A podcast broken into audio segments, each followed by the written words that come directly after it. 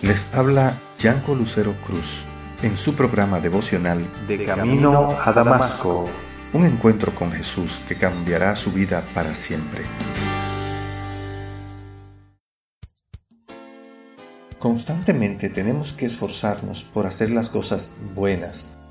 Sin embargo, todas las cosas que hacemos tienen una inclinación natural a acabar con el bien y la paz de otros. ¿Te has sentido herido por lo que alguien te ha dicho? ¿Has herido a alguien alguna vez? ¿Has caminado por el mal y piensas que esa marca no te dejará regresar al bien? Amigo, amiga, somos hechos a imagen y semejanza de Dios, que es bueno y santo y puro. Y aunque sabemos que su imagen ha sido desfigurada por la desobediencia en nosotros, y que nunca podemos hacer nada por nosotros mismos para rehacerla, en su misericordia y amor, Dios tiene un plan, un plan maravilloso. Dios nos llama en el Salmo 34 a ser temerosos de Él y a hacer lo bueno luego. Guarda tu lengua del mal y tus labios de hacer engaño. Apártate del mal y haz el bien. Busca la paz y síguela.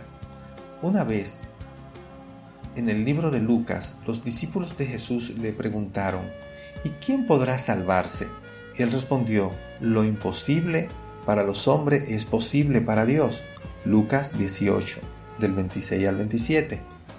Qué maravilloso es contar con su ayuda. Él quiere que hagas lo bueno y agradable para Él. Por eso Él te dice en el Salmo 34:15, los ojos de Jehová están sobre los justos y atentos sus oídos al clamor de ellos.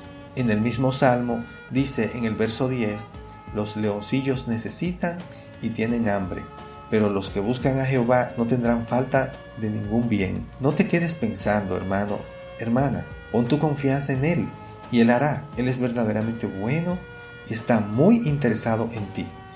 Finalmente, Pedro en su primera carta, capítulo 3, verso del 8 al 9, dice, Sed todos de un mismo sentir, compasivos, amándoos fraternalmente, misericordiosos, amigables, no devolviendo mal por mal, ni tampoco por maldición, sino por el contrario, bendiciendo, sabiendo que fuisteis llamado para que le daseis bendición. Amén.